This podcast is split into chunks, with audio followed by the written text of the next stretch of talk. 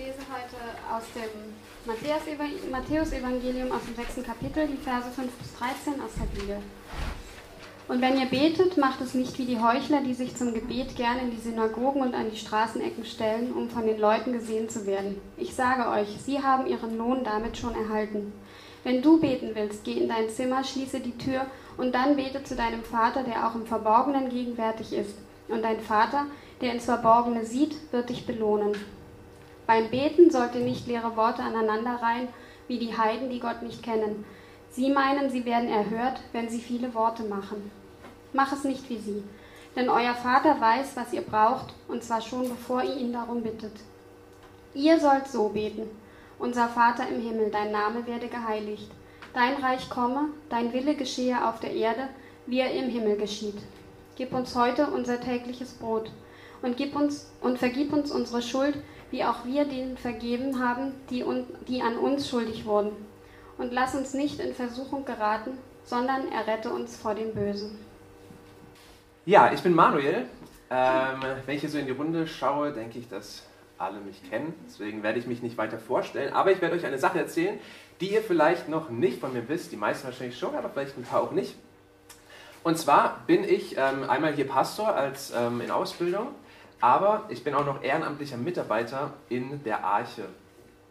Und ähm, zwar bin ich da bei den Teens dabei. Es gibt jeden Freitagabend so eine Teens-Hut. Das ist so, könnt ihr euch so vorstellen, so eine Art Mischung aus Jugendgottesdienst und offene Jugendarbeit. Also es gibt immer ein Thema, ähm, die Leute hören was über Gott, die Jugendlichen, und es gibt auch was zu essen. Das ist für viele das Wichtigste. Ähm, und vor zwei Malen war es so, es gab Döner und ähm, also richtig lecker. Es lohnt sich also mal vorbeizuschauen. Ähm, und es war so, es ist so, so, dass das Chris, der Leiter von, den, von diesem Teamshut, der betet immer vom Essen. Und ähm, so war es auch dieses Mal. Er hat gemeint, ja, er betet jetzt noch kurz vom Essen. Es gab Döner und dann hat der eine sich gemeldet, der die Döner gemacht hat und hat gemeint, er würde gerne beten. Und ich habe mich schon voll gefreut, dachte, wow, das ist richtig cool, dass da einer sich von den Teens wirklich traut, äh, vor den ganzen anderen Teens, es sind so ungefähr 30, und ähm, vor den Mitarbeitern laut zu beten.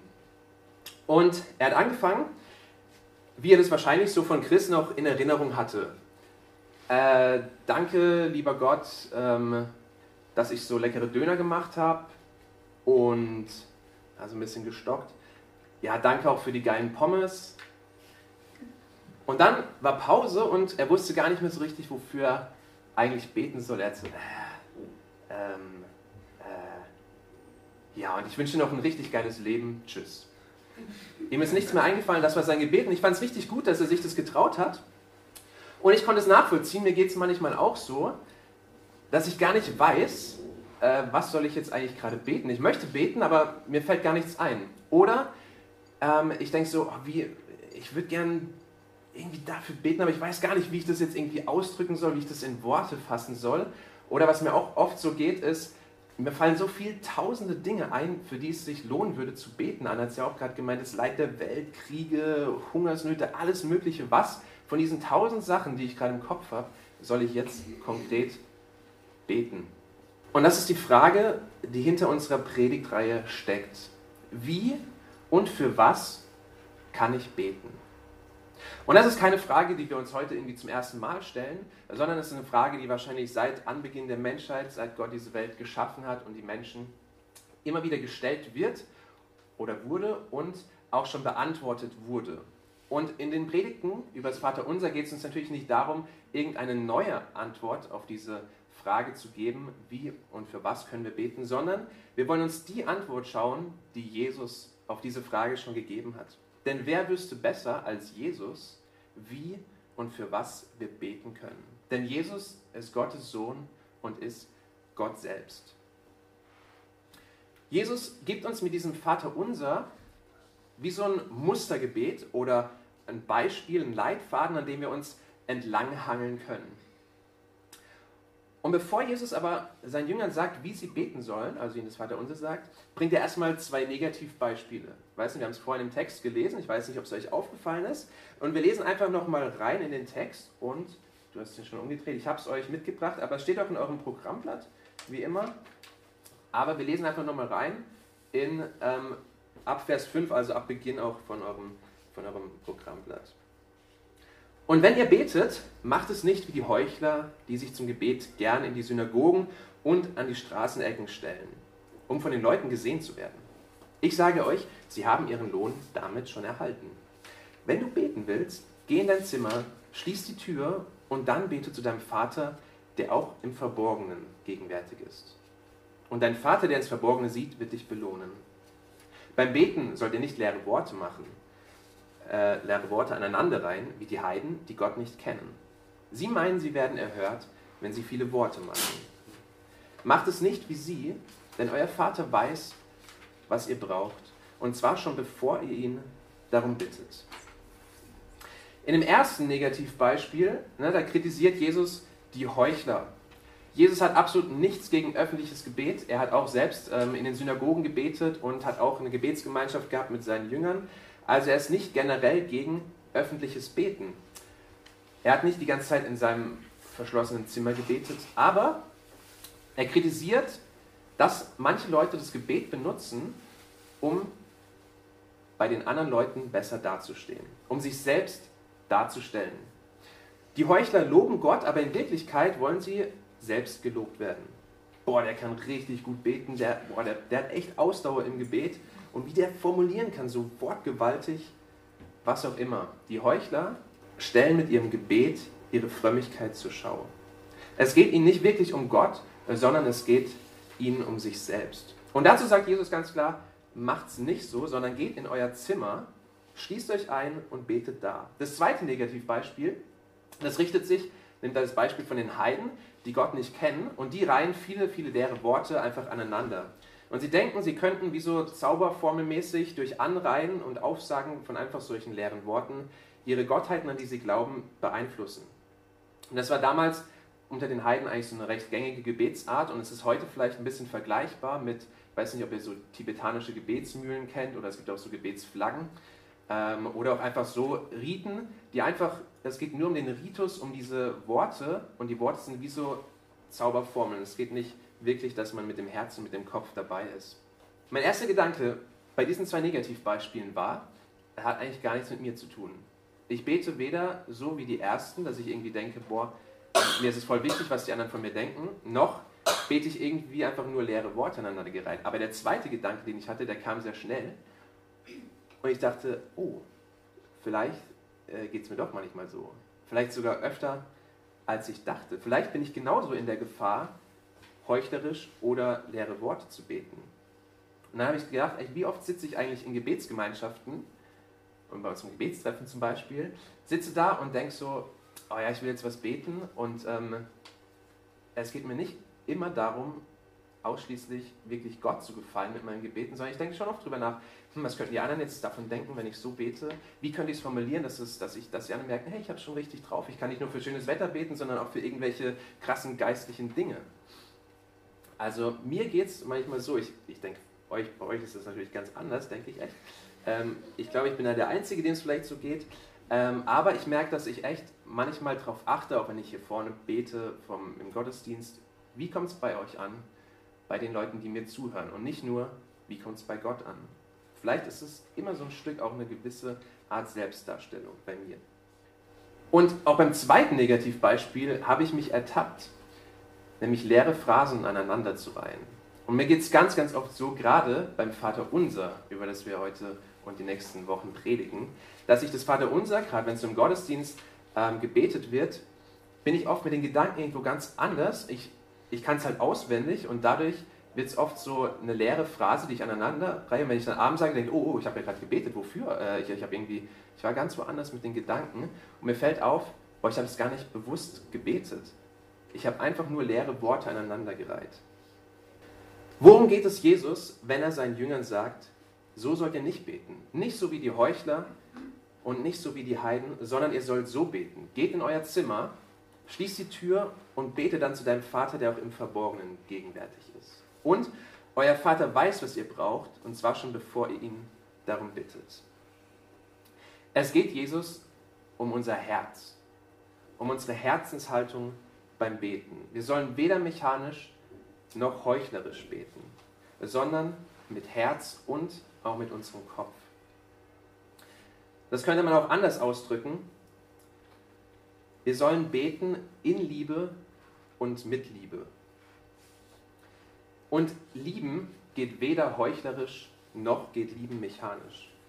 Und genau das ist eigentlich, was christliches Beten ausmacht. Eine Liebesbeziehung mit Gott zu pflegen. Gebet ist weder egoistische Selbstdarstellung noch, wie bei den Heuchlern, noch ist es irgendwie ein automatisches Wunschkonzert. Ich muss nur diese Worte sprechen und dann wird dieses dabei hinten rauskommen, weil ich irgendwie über Gott verfügen könnte. Beten ist auch keine Arbeitsbeziehung. Gott irgendwie ist der Auftraggeber und ich bin irgendwie sein Diener oder Mitarbeiter. Nein, Gebet ist wirklich Teil der Liebesbeziehung zwischen Gott, dem Vater, und mir und uns, seinen Kindern. Und Jesus macht es ganz deutlich, indem er seinen Jüngern dieses Beispiel gibt. Und jetzt kommen wir endlich zum Vater unser. Jesus beginnt dieses Wort, dieses Gebet ganz, ganz bewusst mit dem Wort unser Vater im Himmel, mit dieser Anrede. Und Jesus ist der Sohn Gottes, er kann natürlich Vater im Himmel sagen, aber Jesus gibt dieses Gebet seinen Jüngern und damit gibt er das Gebet auch uns. Und das heißt, dass Jesus möchte, dass wir Gott ebenfalls als Vater anreden. Und wenn wir, Jesus, wenn wir Gott als Vater anreden, dann heißt es natürlich auch, dass wir seine Kinder sind.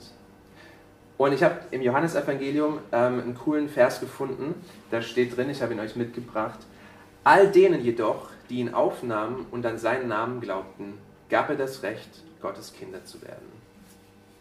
Und der gleiche Autor schreibt in der Bibel in seinem ersten Brief auch nochmal Folgendes, seht doch, wie groß die Liebe ist, die uns der Vater erwiesen hat. Kinder Gottes dürfen wir uns nennen und wir sind es tatsächlich. Wir sind durch den Glauben an Jesus Gottes Kinder. Gott ist unser Vater. Und beim Beten geht es wirklich genau um diese Vater-Kind-Beziehung und um, um eine Liebesbeziehung. Gott liebt, es, Gott liebt uns wie ein Vater und er liebt es, Gemeinschaft mit uns zu haben. Und wir dürfen von ganzem Herzen Gott lieben und einfach uns bewusst machen, dass Gott uns ebenfalls von ganzem Herzen liebt. Und das ist so ein unglaubliches Privileg. Ich weiß nicht, wie es euch geht. Ich finde es so unglaublich krass. Und das ist das, was ich uns heute mitgeben möchte. Mir und euch. Ich brauche es, ich muss es auch immer wieder hören. Und euch möchte ich es auch mitgeben. Gebet ist so schön und so wichtig, weil es die Liebesbeziehung zwischen mir und Gott ist. Zwischen Gott, dem Vater und seinen Kindern. Gebet ist wie das Atmen meiner Seele. Und in meinen persönlichen Gebeten merke ich das immer wieder. Ich versuche das genauso zu sehen, dass Gott wirklich mein Vater ist und ich sein Kind bin. Und dass es wirklich um so eine vertraute, intime Liebesbeziehung geht zwischen Vater und Sohn oder bei den Frauen zwischen Vater und Tochter.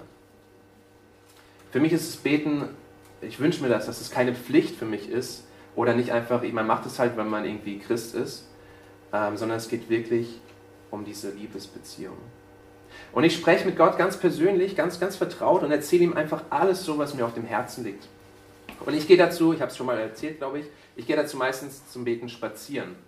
Tagsüber haben wir so einen Friedhof hinten dran, hinterm Haus und da ist immer eigentlich Totenstille, da gehe ich immer spazieren, bin ich ziemlich alleine. Ähm, oder nachts gehe ich manchmal einfach so durch Potsdam und bete auch einfach nachts und erzähle einfach Gott alles. Aber die äußere Form, wie ihr betet, die ist nicht entscheidend. Es ist völlig egal. Es kommt Gott nämlich auf eure Herzenshaltung an, auf euer Herz. Und ihr könnt natürlich auch auf dem Sofa beten, ihr könnt in der Dusche stehend beten, ihr könnt auf dem Weg zur Arbeit im Auto beten, im Sitzen, im Liegen, im Knien, mit gefalteten Händen, mit erhobenen Händen, mit Händen in der Hosentasche. Manche Körperhaltungen unterstreichen ganz intuitiv auch den Inhalt meiner Gebete, werdet ihr vielleicht merken oder kennt ihr schon.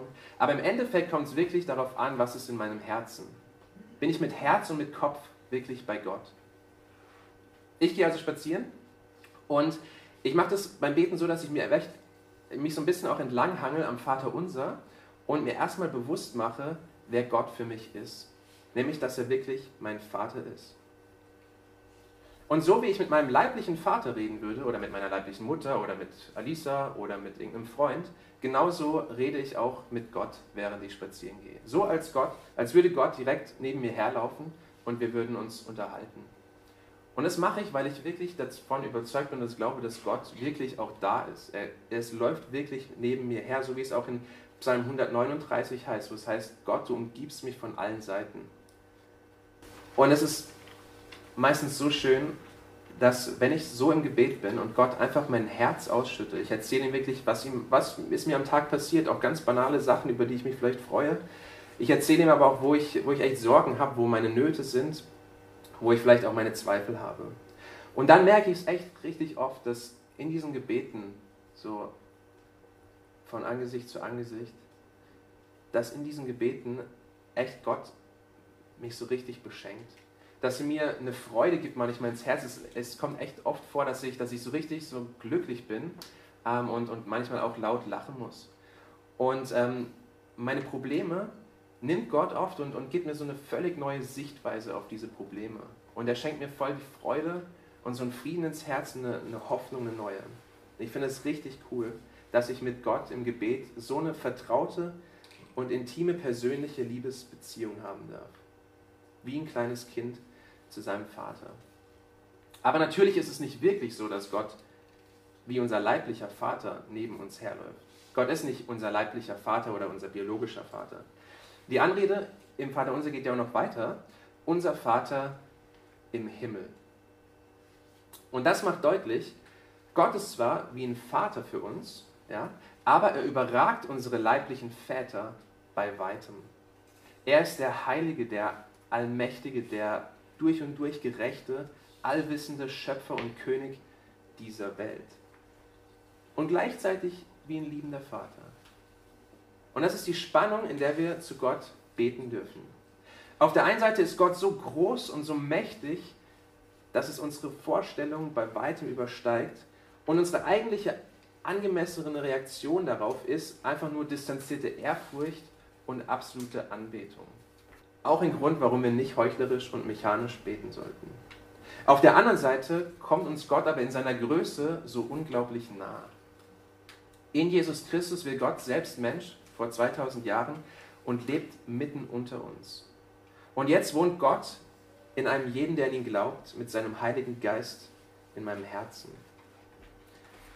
Wir dürfen also mit intimstem Vertrauen zu diesem Gott kommen und sollten aber auch gleichzeitig mit Ernsthaftigkeit und mit einer Ehrfurcht vor Gott kommen.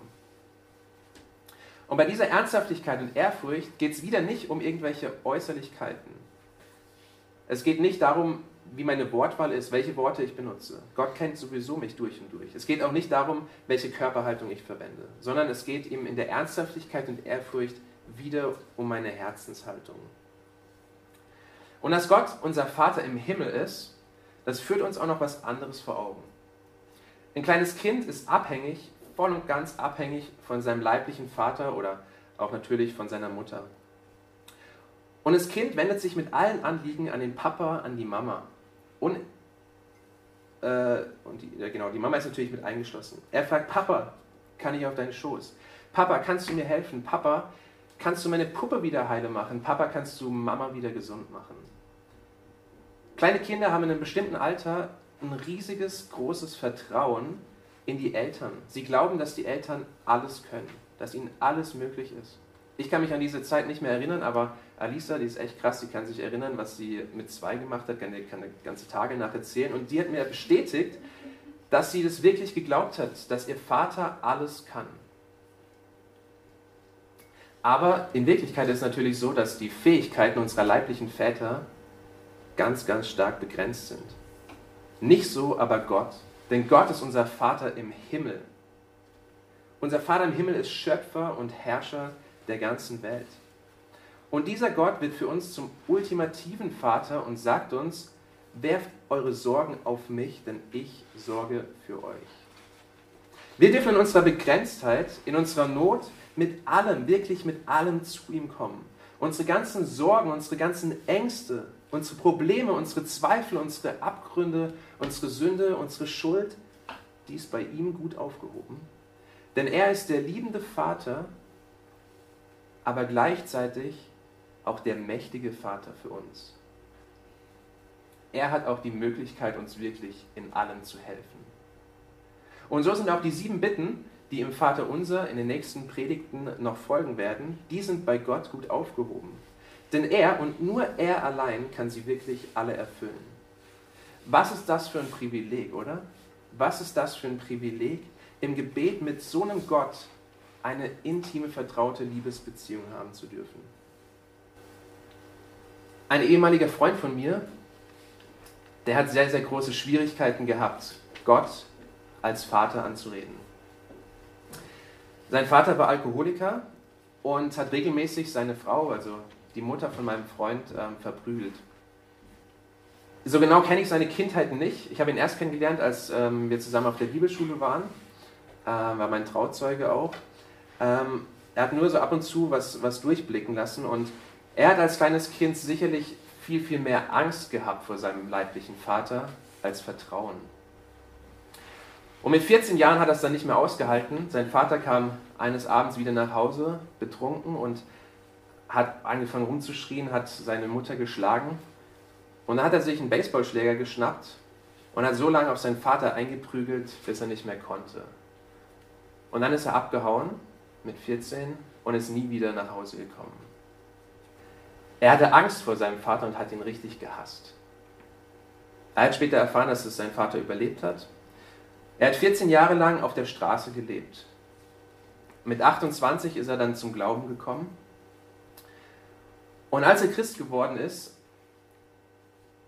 hat er seine Kindheit so ein bisschen aufarbeiten können. Und ich glaube, er hat es sogar schaffen können, seinem Vater zu vergeben. Und er wollte sich mit seinen Eltern irgendwie, ja, versöhnen ist vielleicht ein bisschen übertrieben, aber er wollte das Gespräch mit ihnen suchen, er wollte sie treffen, er hatte sie seitdem nie wieder gesehen. Aber er, ich habe jetzt, er hat es auswendig machen können, aber seine Mutter, die hat auch abgeblockt, die wollte ihn nicht sehen. Sein Vater hat gemeint, also nur über seine Mutter ausrichten lassen, dass er keinen Sohn mehr hat. Und ihr könnt euch sicherlich vorstellen, dass es für meinen Freund sehr, sehr schwierig war, Gott als Vater anzureden. Und in dieser Anrede diese intime, vertraute Liebesbeziehung zu sehen. Und solche Schicksale gibt es viele. Kinder, die von ihren Vätern misshandelt werden, Väter, die an ihre Kinder einfach nur Ansprüche haben, nur Erwartungen stellen, Väter, die ihren Kindern nicht zeigen können, dass sie sie lieben. Väter, die ihre Kinder mitsamt der Mutter im Stich lassen und abhauen. Väter, die nicht fähig sind, Verantwortung zu übernehmen. Es gibt so viele Väter, die einfach schlechte oder böse Väter sind. Und wer so einen Vater hatte, dem wird es sehr schwer fallen, Gott als Vater anzureden. Und in dieser Anrede wirklich diese vertraute, intime Liebesbeziehung zu Gott aufzubauen. Das ist verdammt schwer. Aber genau darin steckt, glaube ich, eine so riesige, riesige Chance. Gott, dein Vater, ist nämlich der perfekte Vater, den du dir immer gewünscht hast. Und es gibt eine Möglichkeit, ihn auch genau so kennenzulernen.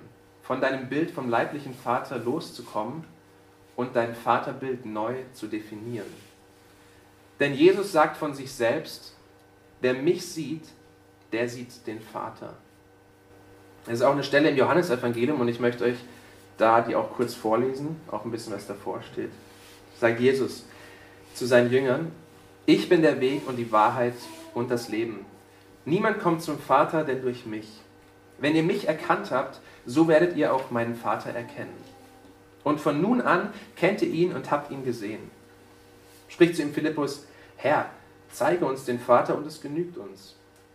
Jesus spricht zu ihm, so lange bin ich bei euch und du kennst mich nicht, Philippus. Wer mich sieht, der sieht den Vater. Wer Jesus sieht, der sieht in Jesus Gott, den Vater. Gott ist ein dreieiniger Gott. Das muss man ein bisschen erklären, das ist ein bisschen äh, schwer zu verstehen manchmal. Das heißt, Gott ist ein Wesen, aber er besteht aus drei Personen. Und vielleicht kann man diese Dreieinigkeit, diese Trinität ähm, mit einem Apfel ein bisschen veranschaulichen. Und zwar ein Apfel besteht ja im Groben eigentlich aus drei Dingen: aus Fruchtfleisch, aus der Schale, aus dem Kerngehäuse. Und trotzdem ist es ein Apfel. Also drei Teile, aber ein Apfel. Und genauso besteht auch das Wesen Gottes aus drei Personen, aus Gott dem Vater, aus Jesus Christus, seinem Sohn und auch aus dem Heiligen Geist. Es sind drei Personen, aber es ist trotzdem ein Gott und jeder dieser drei Personen ist Gott. Das ist so ein bisschen äh, schwer zu verstehen, aber ich hoffe, es wird dadurch ein bisschen deutlicher. Und dieser Gott kam in dem Menschen Jesus auf die Erde. Jesus ist der Sohn Gottes, aber er ist damit eben auch ganz Gott. Und Jesus sagt, er ist auf die Erde gekommen, um uns zu zeigen, wie Gott der Vater ist. Und in der Bibel haben wir das heute schriftlich. Alles schriftlich, was Jesus getan hat, was er gesagt hat, was er gemacht hat. Und das jetzt auszuführen, ähm, wie er den Vater darstellt, das sprengt natürlich den Rahmen dieser Predigt. Aber es gibt ein Ereignis, das der Höhepunkt des ganzen Lebens von Jesus. Und dieses eine Ereignis, das zeigt das Herz, das Vaterherz und die Vaterliebe Gottes. Ganz, ganz krass. Gott selbst, der völlig gerecht ist, der völlig schuldlos ist, stirbt am Kreuz. Und zwar stirbt er für uns, für unsere Menschen.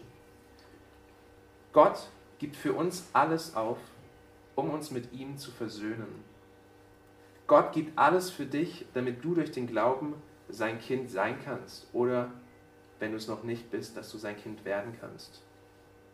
In dem Tod und in dem Leben Jesu zeigt sich die riesige Liebe des Vaters. Ich habe den Vers gerade schon mal gehabt. Ähm, Im Johannesevangelium, im Johannesbrief steht er nochmal, ich lese ihn nochmal vor. Seht doch, wie groß die Liebe ist, die uns der Vater erwiesen hat. Kinder Gottes dürfen wir uns nennen und wir sind es tatsächlich. Wenn du keine gute Kindheit hattest, ne? Wenn deine Beziehung zu deinen Eltern vielleicht eher schlecht als recht ist, wenn dein Vater vielleicht auch so ein richtiger Scheißvater war, dann fällt es dir nicht leicht, Gott mit Vater anzureden und darin seine große Liebe für dich zu sehen. Und deshalb möchte ich dich einladen, ich möchte dich einladen, Jesus kennenzulernen. Die Liebe kennenzulernen, die der Vater im Himmel für dich hat. Dein Vater im Himmel ist nämlich der perfekte Vater, der Vater, den du dir immer gewünscht hast.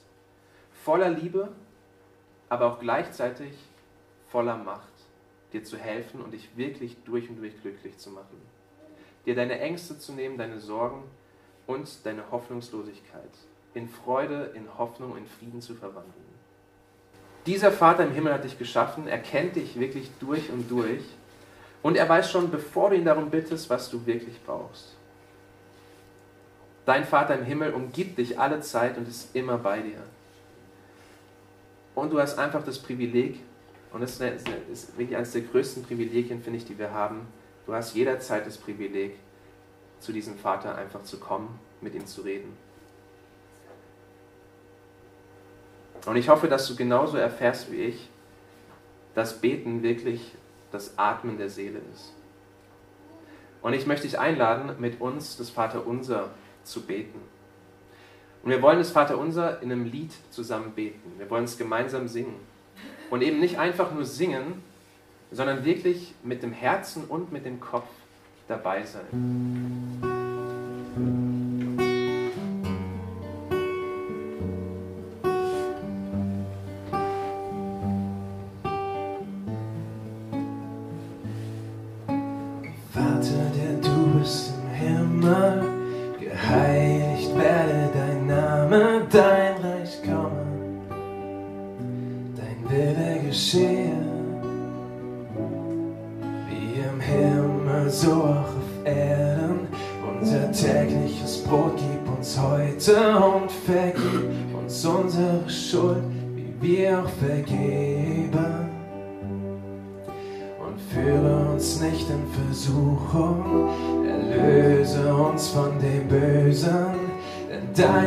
Reich und die Kraft und die Herrlichkeit. Amen.